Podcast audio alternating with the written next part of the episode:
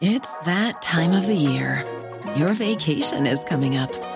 You can already hear the beach waves, feel the warm breeze, relax, and think about work. You really, really want it all to work out while you're away. Monday.com gives you and the team that peace of mind.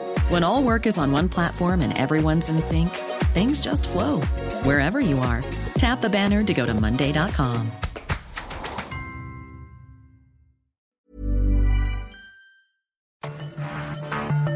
Cada noche, los se reúnen para debatir los temas que hacen historia en una mesa de análisis distinta. Aquí las entrevistas con los personajes y líderes de opinión, junto al análisis profundo de los temas trascendentes. Alfredo Ceja conduce un programa de Frente en Jalisco por el 100.3 de FM. Iniciamos. Hola, ¿qué tal? Muy buenas noches. Bienvenidos a una emisión más de De Frente en Jalisco, aquí en Heraldo Radio Jalisco. Hoy viernes 10 de noviembre. Quiero agradecer, como todos los días, en los controles técnicos a Antonio Luna y a Ramón Luna, en la producción y redacción de este espacio a Ricardo Gómez y recordarles nuestro número de WhatsApp para que se comuniquen con nosotros, el 3330 1779 66. El día de hoy vamos a tener aquí en entrevista a Mirza Flores. Ella es diputada federal de Movimiento Ciudadano y aparte vicecoordinadora de la bancada naranja en la Cámara de Diputados. Como cada viernes también tendremos esta mesa de análisis con Ociel González y con Sebastián Mier. Les recordamos que nos pueden escuchar en nuestra página de internet heraldodemexico.com.mx, ahí buscar el apartado radio y encontrarán la emisora de Heraldo Radio Guadalajara. También nos pueden escuchar a través de iHeartRadio en el 100.3 de FM. Y les recordamos nuestras redes sociales para que se comuniquen por esta vía. También en Twitter, ahora ex, me encuentran como arroba Alfredo y en Facebook me encuentran como Alfredo Ceja. Y también ya pueden escuchar el podcast de De Frente en Jalisco, donde pueden escuchar todas las entrevistas y las mesas de análisis en cualquiera de las plataformas. Y también ya tenemos cuenta de ex aquí en Heraldo Radio Guadalajara. Nos pueden encontrar como arroba Heraldo Radio GDL, también para que sigan todo el contenido de nuestra emisora. La entrevista.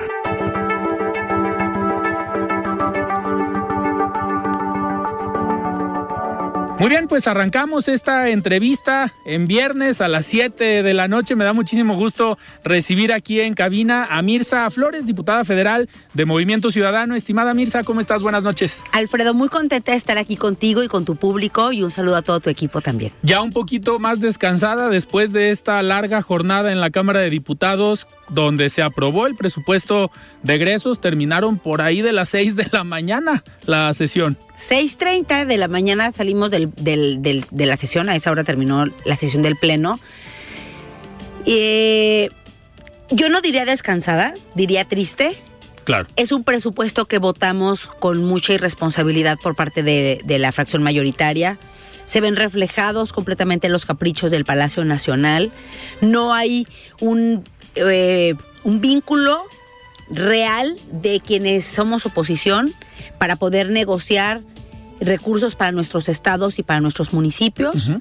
Y es como hablar con la pared, no se mueve una coma en la discusión del presupuesto. Este sexenio se ha caracterizado porque eh, imponen presupuestos a capricho de Palacio Nacional, presupuestos irresponsables, presupuestos como el del 2024, que es un presupuesto eh, pensado específicamente en temas electorales para beneficio electoral de la mayoría, que es Morena. Y eso, al final del día, aunque hayas trabajado todas las horas que trabajamos, estamos ahí, estuvimos ahí lunes, martes y miércoles, terminamos el jueves de la mañana a las seis y media. Que se hace con pasión, con amor, con mucho compromiso ese trabajo terminas y terminas con una sensación de brazos vacíos. Claro. De no haber logrado beneficios reales para Jalisco, para el campo de Jalisco, infraestructura de salud, infraestructura educativa. No hay recursos para infraestructura. No hay recursos para infraestructura carretera.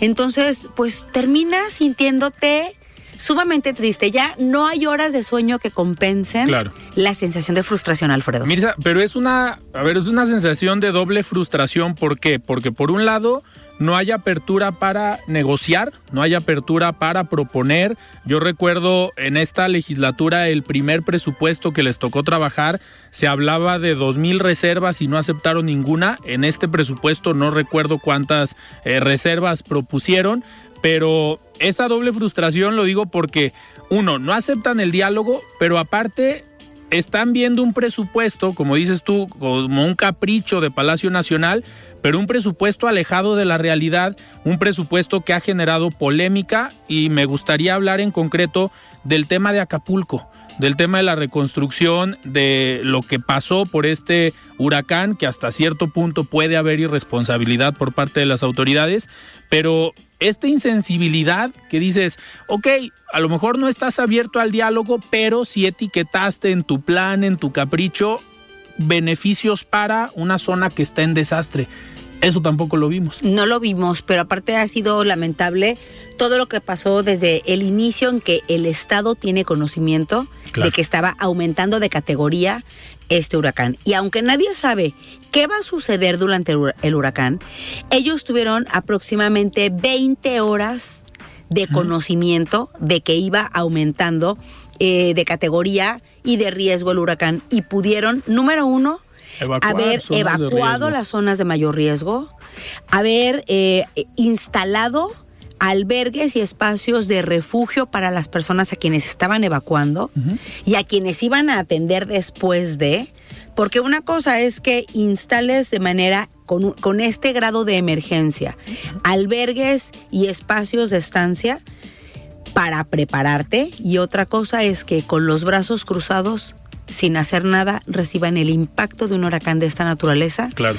en donde no solamente es que se pierden vidas, que eso es lo más importante. No hay nada más importante que la vida de las personas.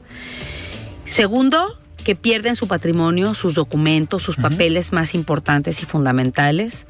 Cuando tú entras con un protocolo de desalojo y de movilización de personas, tienes las horas suficientes para decirles, toma tus documentos más importantes y te vamos a llevar a otro lugar.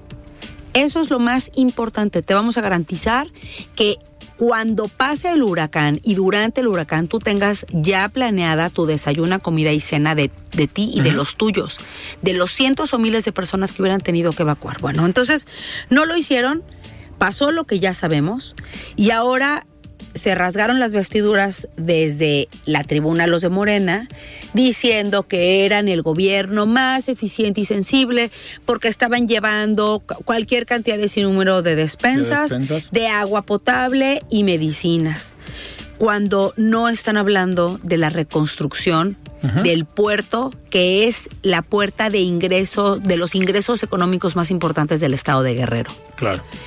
No están hablando de una política pública en donde de manera eficiente e inmediata empiecen primero con la limpieza de todo el puerto, segundo con la planeación de una reactivación económica en materia de empleos temporales, Sí. por ejemplo, en donde la gente tenga un empleo y tenga un salario y con ese salario pueda tener posibilidades de comer y de tener, de, de reconstruirse a sí mismos, que tengan un protocolo de actuación para reconstruir Acapulco y que eh, tenga un protocolo de actuación para que todos los espacios, por ejemplo, hoteles, restaurantes y todos los que prestaban servicios de, pues, de turismo, tengan una reactivación. Nadie habló de eso, solamente hablan de ayudas humanitarias porque llevan despensa. Y eso no es el papel del Estado mexicano. El papel del Estado es salvaguardar la vida, la dignidad, el empleo y los ingresos de las personas. Entonces, no se etiqueta nada para Acapulco. Lo que hacen es que están eh, analizando de a qué rubros les van a quitar dinero para invertirlos en Acapulco. Claro, con el chantaje de decir, y cuidadito que hagas caras, porque si haces caras quiere decir que no quieres Acapulco. Claro. No, no, no, no, no. Y lo que nosotros dijimos y defendimos en todo momento es, se, re- se debe de respetar el presupuesto para las instancias que hacen funcionar al país Sí. y se debe de generar los recursos para que de manera eh, ordenada y bajo un protocolo estricto de actuación se pueda empezar a reconstruir Acapulco y reconstruir la vida de las personas. Y esto podría ser, y nosotros pusimos varios ejemplos. Eh, las remesas, perdóname, los excedentes de, Pemex, que este año serán, se planean, se proyectan que serán eh, miles de billones, o sea, son billones de pesos los que habrá de excedente de Pemex. Sí. Eso podría, por supuesto, destinarse a la reconstrucción de Acapulco. Y con esto no empobreces ni al sector salud, ni al sector educativo, ni al sector, sobre todo al poder judicial. Sí, hasta se propuso eso, ¿no? Que, lo, el presupuesto de los fideicomisos se destinara para allá. La presidenta de la corte dijo, vale, entramos. Le entramos y nada más. no han dicho nada. Claro. De hecho, estaba leyendo eh, Mirza una, eh, la, bueno, la participación de Manuel Herrera, de tu compañero diputado, que es representante, pues también del sector empresarial, y él hablaba o daba un dato de que los salarios que se van a necesitar para, eh, o que se requiere en el sector restaurantero de Acapulco son 6 mil millones de pesos. Y pues, ¿dónde está ese recurso? Ahí tendrá que haber un seguro de desempleo para todas las personas que de manera inmediata perdieron su empleo y no lo van a recuperar en mediano plazo. Así es. Y ese seguro son 6 mil millones de pesos. De verdad, para la riqueza del país, el presupuesto de egresos no es nada, Alfredo. Y tú estarás asegurando que la gente sepa que tiene un seguro con el que va a asegurar la comida de sus hijos y de sus familias. Que no quiere, no quiere decir que sea todo. Por ejemplo, todos los que están en el sector turístico, restaurantero, hotelero, de donde más viven no son de sus sueldos, sino de sus propinas. Que ahí no va a haber propinas en varios meses. No va a haber propinas ni empleo y no lo está garantizando la cuarta transformación. Entonces, lo que nos llama la atención es este presupuesto tan irresponsable. Primero que no está viendo eh, la manera correcta de resolver el asunto de Acapulco de manera eficiente. Aparte hay estándares internacionales. México pertenece a un acuerdo internacional que se llama Acuerdo de Sendai, en donde hay eh, indicadores y criterios internacionales para la reconstrucción en caso de este tipo de desastres naturales. Y el gobierno federal no nomás no conoce el acuerdo, ni siquiera está interesado en apegarse a los criterios que han funcionado en el mundo entero y que los países que suscribieron este convenio internacional están obligados a cumplirlo, porque de lo que se trata básicamente es de salvaguardar la vida de las personas y segundo, de que la reconstrucción de las ciudades involucre a el beneficio y bienestar de las personas en su calidad de vida. Y no lo está haciendo el gobierno federal. Por otro lado, nos preocupa, Alfredo, que hay un endeudamiento significativo e importante y ¿Qué va a pasar al momento en que tome protesta el siguiente presidente o presidenta de la República en este país? Va a llegar a encontrarse con una deuda, con un déficit presupuestario, en donde eh, no se garantiza que el pago de este déficit y de esta deuda no afecte de manera directa a las personas comunes en su vida diaria. Entonces, lo que se tiene que atender de manera urgente, que en este caso es Acapulco, no se está atendiendo, y sin embargo hay un déficit y hay un endeudamiento importante porque el presidente de la República está beneficiándose con este con esta deuda en donde va a salir a aumentar y engrosar los programas sociales con este propósito electoral, porque aparte salen y amenazan a la gente.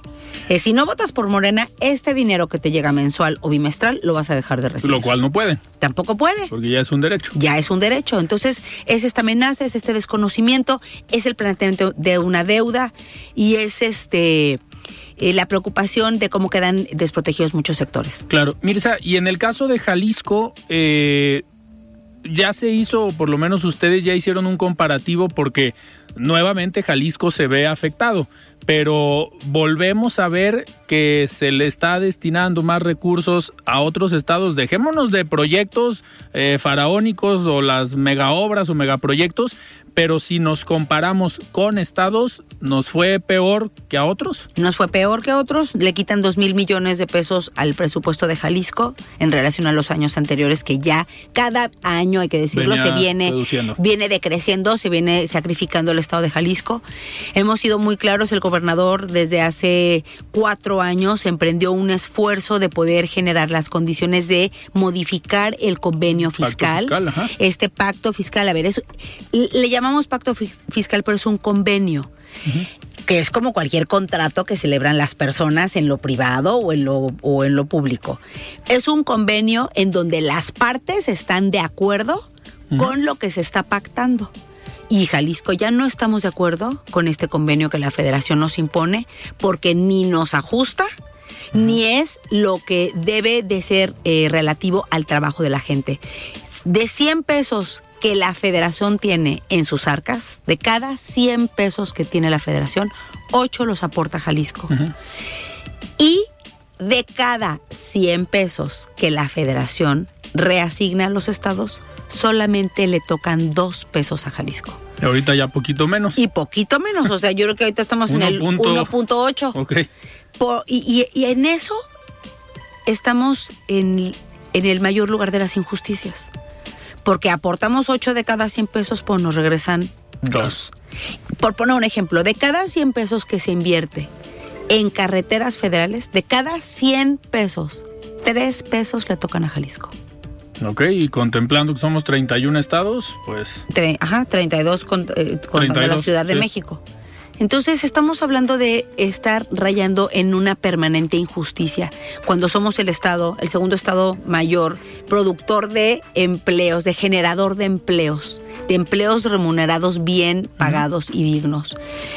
Eh, somos la cuarta economía del país y ocupamos el lugar 31 de reparto de asignaciones presupuestales de la federación. O sea, imagínate esa desproporción.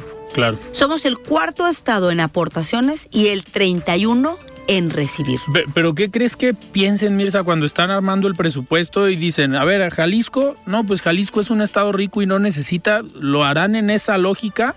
¿O también entrará el tema electoral, político o de partido que digan, ah, pues en Jalisco gobierna Movimiento Ciudadano, vamos pegándoles tantito? Sí tiene un poco que ver eso que dices, Alfredo, pero no es la única razón. Porque hay otros estados que gobierna Morena que, Que también, también les va les- muy mal. No reciben presupuesto suficiente, por ejemplo, para construcción de hospitales, para construcción de escuelas, para reparación de carreteras, para su poder judicial y que la gente tenga acceso a la justicia pronta y expedita. Tampoco les, les eh, asignan presupuesto para sus policías. Tampoco lo están pasando bien los estados gobernados por Morena. Ok. Mirza, entrando en otros, en otros temas, ya pues ya vienen definiciones por parte de Movimiento Ciudadano, eh, ya hay definición, digamos, para la candidatura al gobierno del Estado o la precandidatura. Eh, Morena pues ya hizo esta mega alianza con Futuro, con Hagamos, el Partido Verde y el Partido del Chile, Trabajo ya iban en el, ya iban en el paquete. Me gustaría saber tu opinión, porque contigo siempre se platica muy a gusto de temas político-electorales. Eres egresada de la Universidad de Guadalajara. Hagamos es un partido pues, cercano, ligado a la Universidad de Guadalajara.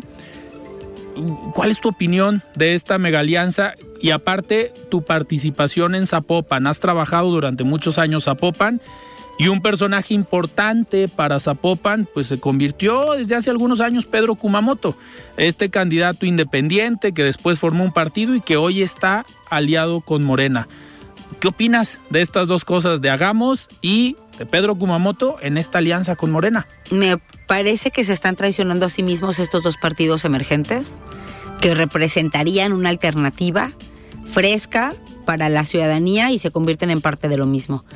Yo, francamente, es que no veo cómo eh, hagamos, que es un partido que por supuesto nace Del seno de la Universidad de Guadalajara, de, de esta burguesía dorada de la Universidad de Guadalajara, que han puesto su empeño, y así hay que decirlo y hay que reconocerlo, en la expansión, ir más allá en temas educativos, en temas de cultura y en temas políticos.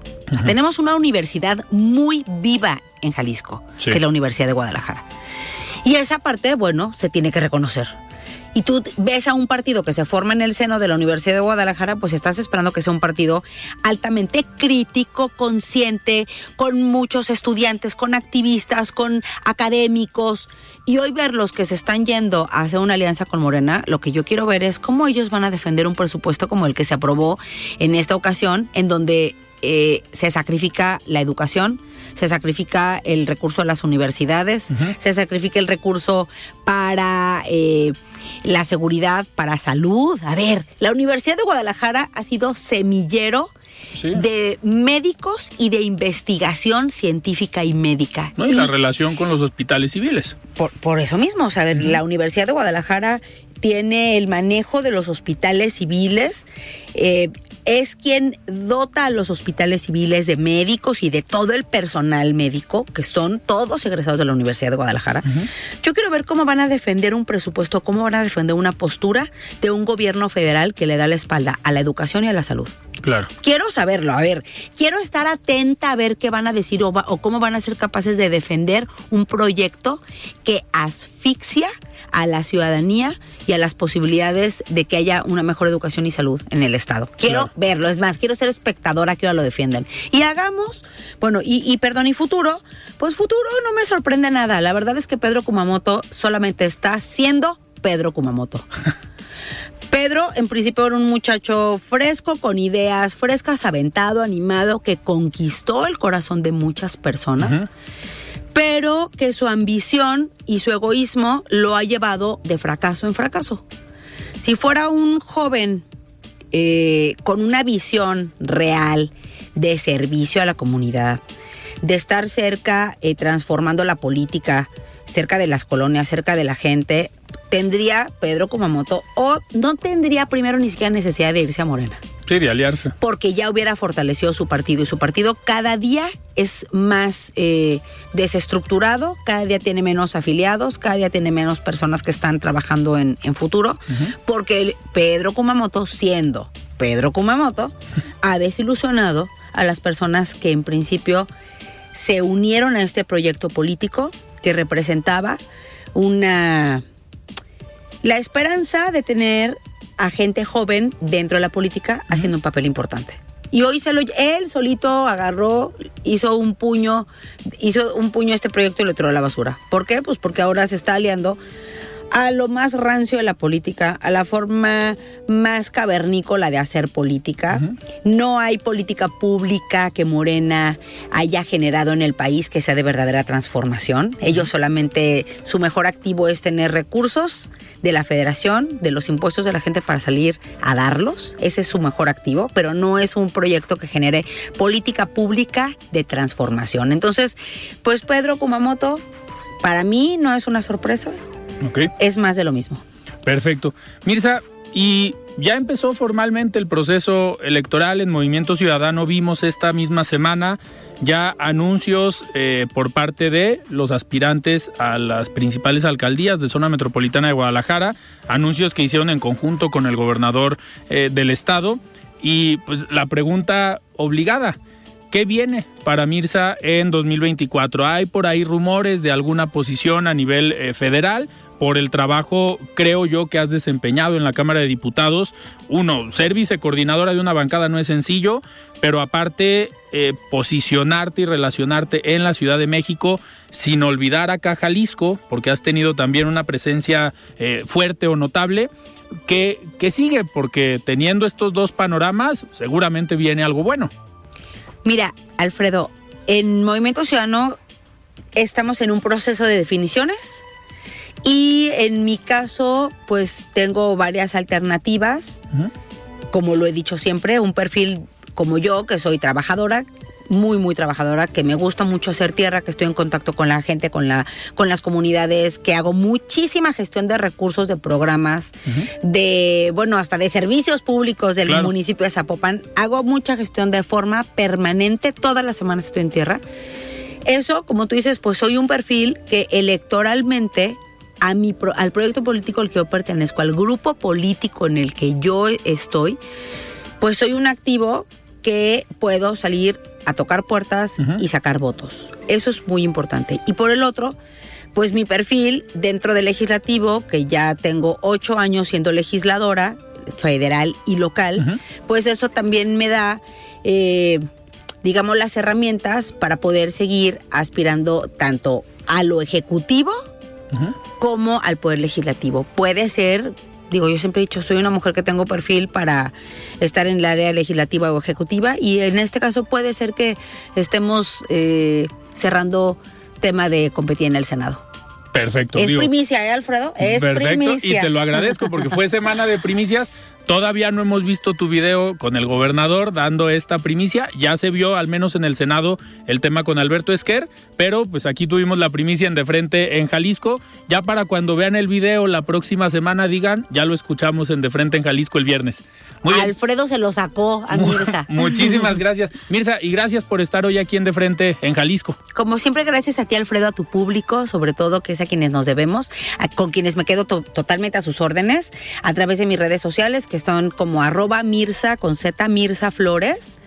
Y ahí estamos a sus órdenes para seguir en comunicación, así como con tu equipo. Perfecto, muchísimas gracias. Platicamos el día de hoy con Mirza Flores, diputada federal de Movimiento Ciudadano. Vamos a un corte y regresamos. Siga con Alfredo Ceja y su análisis de frente en Jalisco por el Heraldo Radio 100.3.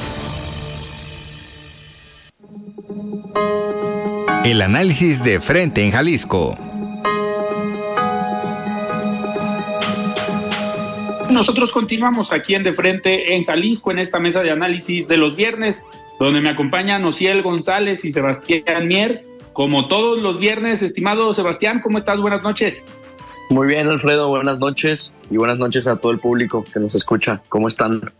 Todo muy bien, muy bien. Una semana bastante movida, con mucha información, con mucha polémica.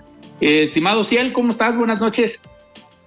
Hola, ¿qué tal? Buenas noches. Muy bien, otra semana más. Buenas noches a los dos y a la gente que nos escucha. Pues vamos arrancando, eh, vamos entrando en materia porque sin duda fue una semana eh, polémica y me gustaría arrancar con este tema. El sábado pasado se anuncia esta mega alianza en Jalisco entre... Burroughs Furniture is built for the way you live. From ensuring easy assembly and disassembly to honoring highly requested new colors for their award-winning seating, they always have their customers in mind. Their modular seating is made out of durable materials to last and grow with you. And with Burrow, you always get fast, free shipping. Get up to 60% off during Burrow's Memorial Day sale at burrow.com slash ACAST. That's burrow.com slash ACAST. burrow.com slash ACAST. There's never been a faster or easier way to start your weight loss journey than with PlushCare. PlushCare accepts most insurance plans and gives you online access to board-certified physicians who can prescribe FDA-approved weight loss medications like Wigovi and Zepbound for those who qualify. Take charge of your health and speak with a board-certified physician about a weight loss plan that's right for you. Get started today at plushcare.com slash weight loss. That's plushcare.com slash weight loss. Plushcare.com slash weight loss. El Partido Morena, el Partido Verde, el Partido del Trabajo, pero se suman a esta alianza el Partido Hagamos, eh, cercano a la Universidad de Guadalajara, y el Partido Futuro, este partido pues fundado por Pedro Kumamoto y por estos integrantes de lo que en su momento fue eh, Wikipolítica, pero pues bastante, bastante polémica esta, esta alianza, ¿no, Sebastián? El que se sume futuro a la alianza con los partidos grandotes, con los partidos de siempre, pues ¿te le esperabas tú que Pedro Kumamoto y Futuro y sus compañeros se sumaran a una alianza con Morena? No, esta sí no, esta sí no me la veía venir. Eh, honestamente yo eh, pensaba que el proyecto de futuro, bueno, ya eh, diseccionando el personaje de Pedro Kumamoto, desde un inicio podíamos tener alguna vicisitud de cómo cambiaba su discurso a conveniencia, ¿no? Wikipolítica, lo mencionaste, fue un movimiento independiente que buscaba pues eso mismo, ¿no? Candidatos independientes en los puestos de la política del Estado. Wikipolítica fue fuertemente financiada por empresarios, ¿no? Que también tenían intereses que solventar. luego Pedro Kumamoto se dio cuenta que este, podríamos decir, esta faceta del político independiente en México no funciona, no pega, no deja y crea su partido político, ¿no? Futuro. Eh, me llama la atención que durante todo el tiempo Futuro no era aliado de Morena, criticaba a Morena y estaba en contra de, las, las propuestas y de las iniciativas que presentaban y ahora habla de coincidencias. Yo sinceramente no veo ninguna coincidencia en la ideología de Morena, PT, Verde, Hagamos y Futuro. Ninguna. Es un intento desesperado, se tiene que decir con todas las letras, un intento desesperado de futuro por mantener el registro. Vieron que no podían solos y se alían con Morena, pues para tener un poco más de vida eh, de cara al proceso electoral. Claro. O si él, ¿opinas tú que esta alianza, eh, al menos de futuro, de hagamos, eh, sumarse a lo que ya estaba conformado, es obtener el poder por el poder? ¿Es el, fin justifica los medios? ¿No importa el vehículo, no importa con quién lleguemos, el chiste es llegar? ¿Coincides en esa? ¿Crees que esa es la postura que están tomando? Sí, o sea, sin duda esa es la postura que están tomando, al menos así lo están vendiendo, ¿no? Eh, pero Kumamoto, pues parecer, de parecer, no sé, quizá la, esperanza de políticos independientes o de ciudadanos que llegan al poder, pues se convirtió en uno más con esto de, con esta alianza con Morena. Y así lo ha vendido. nos ha hecho, o sea, o quiere pensar él mismo y quiere que pensemos nosotros como ciudadanos que esta alianza es por el bien de, Jalisco y de Guadalajara y que busca impulsar su agenda para hacerle frente al movimiento ciudadano. Pero pues no es más que lo mismo, ¿no? Es otro, otro discurso de político, otro político más. Y con esta alianza no sé ahora qué, pueda vender o qué, cuál vaya a ser su, su discurso de ahora en adelante. Yo creo que, que se acabó, o yo no sé si se haya acabado su carrera política, pero se se acabó esa aura o esa imagen que tenía de, ciudadano que había llegado al poder o de ciudadano independiente. Sí, Le atinaron al precio. Sí, a ver. Eh, eh, Tal cual. Que, eso, que eso viene a generar este precio que al final sería la candidatura en Zapopan, eh, al parecer. pues ese precio empieza a generar división también en Morena, ¿no? Al interior, la gente que ha trabajado desde Morena el municipio como que no están tan conformes eh, con, el ofrecimiento a Pedro Kumamoto. Y vemos ahí declaraciones del regidor Alejandro Puerto, que pues ya dijo, oigan, pues que se someta a la encuesta, que ahí sí, digo, yo creo que someter a Pedro Kumamoto a una encuesta, pues es darle también el gane. Es un personaje conocido, es un personaje popular, es un personaje que va a tener un buen porcentaje si se llega a hacer una encuesta, entonces eh, es nada más legitimar en lugar de que lo estén viendo como si lo sumamos a la encuesta va a perder. Yo ahí desde mi punto de vista no creo. No sé qué opinas.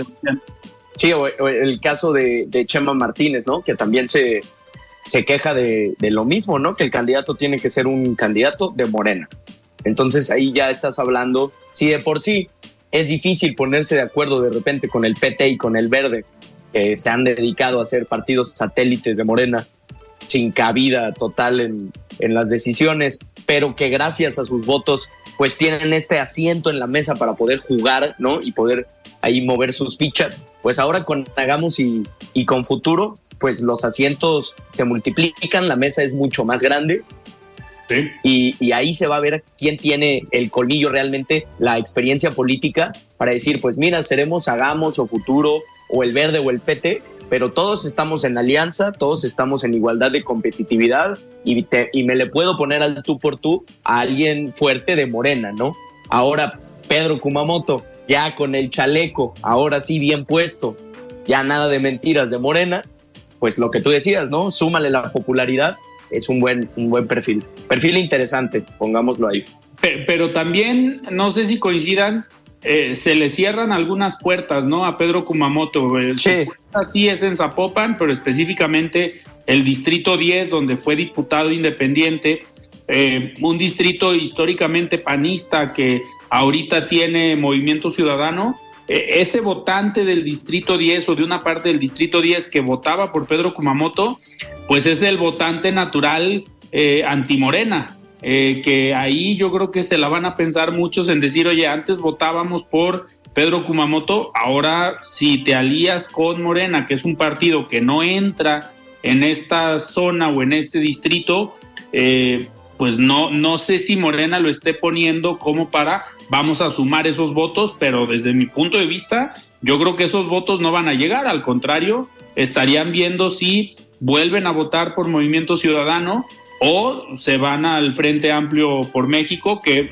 estaremos a la espera en los próximos días o semanas que definan ya también a sus candidatos. No sé, no sé qué opines, Ociel. ¿Crees que el votante de ese distrito, el que le era fiel a Pedro Kumamoto, pues puede ser ese votante antimorena, ¿no? Sí, y es justo lo que decías, o sea, se cerró las puertas. Yo creo que se cerró más puertas de las que se abrió con esto. Lo único que podría vender o de lo único que era pues su aura o de lo que vivía, por decirlo en un, en un contexto a lo mejor más vulgar, era de eso, de la imagen de un ciudadano independiente, de un político independiente. Y ahora que se unió a Morena, yo creo que ya no tiene, no tendría cabida en su distrito, en el distrito 10, y yo creo que tampoco en la presidencia municipal de Zapopan en caso de que él sea el elegido la, para la candidatura sinceramente, a pesar de que sea un personaje político muy conocido, eh, un personaje muy conocido en, Jalisco y demás, en Guadalajara, no creo que vaya a ganar en la presidencia en Zapopan. Yo creo que, repito, se cerró más puertas de las que se abrió. Y esto solo viene a, a, demostrar que lo que decía Sebastián, que en México la política no, no es independiente, en México la política siempre tiene intereses más grandes y Kumamoto pues terminó cediendo lamentablemente. Se vendió. Sí, se, dio ante eh, el, velo de Morena. A lo mejor le irá a llegar el velo presidencial, Sebastián, esta frase que hiciste, hiciste famosa aquí en De Frente. Hasta allá, pues mira, eh, la verdad es que desde el propio video, ¿no? El video que sube como monta sus redes sociales, te metes a los comentarios y todos los comentarios, eh, el 10% son positivos y el 90% son ciudadanos que le recriminan a Pedro Kumamoto ahora este cambio en el discurso. Y, eso lo pueden ver todos, ¿no? O sea, eso está público. Y, en el video que dice, no, con Morena, y toma una pausa. No sé si vieron el video, pero cuando, cuando, cuando habla, toma una pausa. Como político, ¿no? O sea, ya el discurso, la esquela ya hecha, bien, bien escrita de tantos años, para que eh, el público toma el tiempo de aplaudirle y vuelva a hablar. O sea, es una caricatura de lo que antes fue, ahorita. Sí, es que es otro político más. O sea, con esto se hace uno más. Sí, y, es, y ojo, es uno más, pero eres líder en su partido, ahora en la alianza se convierte en uno más. No, no creo que los integrantes de Morena, del Partido Verde, del Partido del Trabajo, hasta del mismo partido Hagamos, lo volteen a ver como un líder, va a ser uno más dentro de esa alianza, eh, creo, que, se pueden complicar las cosas. Sí, te cuadras, ¿no? Porque acabas de llegar y eres el nuevo, ¿no? Así es. Oigan, hablando de, este tema, yo escribí una columna el día de ayer eh, que se publica en un diario eh, local que titulé La incongruencia política porque, viendo este tema de cómo se cambia uno de discurso, de partido, o de alianzas, o de amigos, eh, también vimos una, una decisión polémica esta semana que fue la renuncia del ministro Arturo Saldívar, el expresidente de la Suprema Corte de Justicia de la Nación, que en algo impensable eh, un ministro dice, me retiro un año antes de que termine mi periodo, renuncio, porque quiero aportar a la construcción del modelo o de país que se está trabajando desde la cuarta transformación y horas después publican esta foto con la doctora eh, Claudia Sheinbaum. Eh, Sebastián, es, es menospreciar el Poder Judicial por parte de un ministro decir, me voy antes porque veo un interés mayor en el poder ejecutivo veo un interés mayor en la política eh, ejecutiva, en las campañas o en el grupo de la cuarta transformación y decir, me retiro de la corte y no me importa los 14 años que llevaba aquí en el cargo? Sí, no. Eh, la verdad es que inaudita a mí sí me sorprendió mucho la, renuncia del, ministro Saldívar, principalmente por, por lo poco que le quedaba, ¿no? Le quedaba eh, poco más de un año. Sí, sí. Y, y ahí pues tenía eh, sus prestaciones, ¿no? El derecho al retiro, todas estas cosas que conlleva seguir en el trabajo. Yo por eso, pues, me lo hubiera pensado dos veces, ¿no? Y bueno, si, si ves estos grandes riesgos que tiene salirte y de todos modos los tomas, pues significa que te van a ofrecer algo bueno, ¿no? ahí en, en un futuro, en un proyecto, ya luego, luego salió la foto con Claudia Sheinbaum. Eh, según la constitución, no puede ocupar cargos políticos dentro de dos años, pero pues puede, puede esperar ahí a, ver, a ver qué le dan, ¿no? Qué hueso le avientan. Eh, ya la carrera del ministro Saldívar, jurídicamente hablando, era, era una broma, era un chiste, estaba totalmente a, merced del discurso de Palacio Nacional. Me sorprendió cuando voté en contra del, del, del, plan B, del plan B electoral. Sí. Y me, sorprende, me sorprendió su voto en contra en su momento, pero normalmente siempre votaba eh, al, cantar del presidente. Entonces, pues ya no era nada, nada eh, de, valor, sinceramente, un, un, un, ente de valor en la corte. Qué bueno que se fue y pues ojalá la que llegue tenga, porque ya el presidente adelantó que quiere proponer tres mujeres, pues ojalá que la o él que llegue a la Suprema Corte tenga la capacidad de, de, saber lo que es un abogado de verdad y de lo que es sentarse en ese lugar y, y tomen las cosas en serio, ¿no? Eh, los dos de los cuatro ministros que ha propuesto el presidente, dos, les, dos le han salido rejegos, ¿no? Como él dice.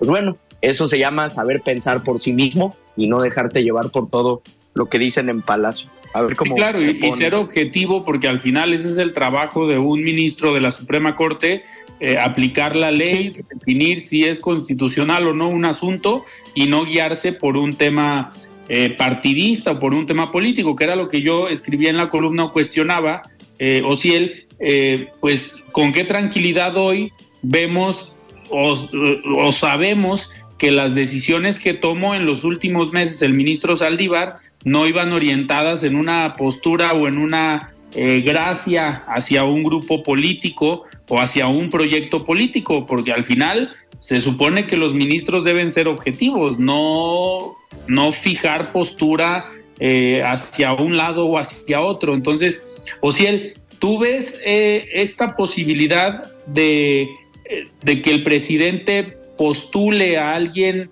o a una terna de mujeres, hombres que valgan la pena, que sean objetivos y que realmente lleguen con un compromiso real hacia la Suprema Corte y no con un compromiso real hacia Palacio Nacional? No, que si veo la posibilidad de que el presidente lo haga, no. Ojalá, ¿no? Sería lo, ideal o lo bueno.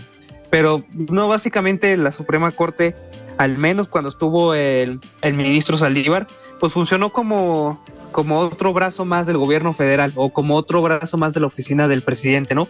Bien lo decían, lo que decía el presidente era lo que se hacía en la Suprema Corte.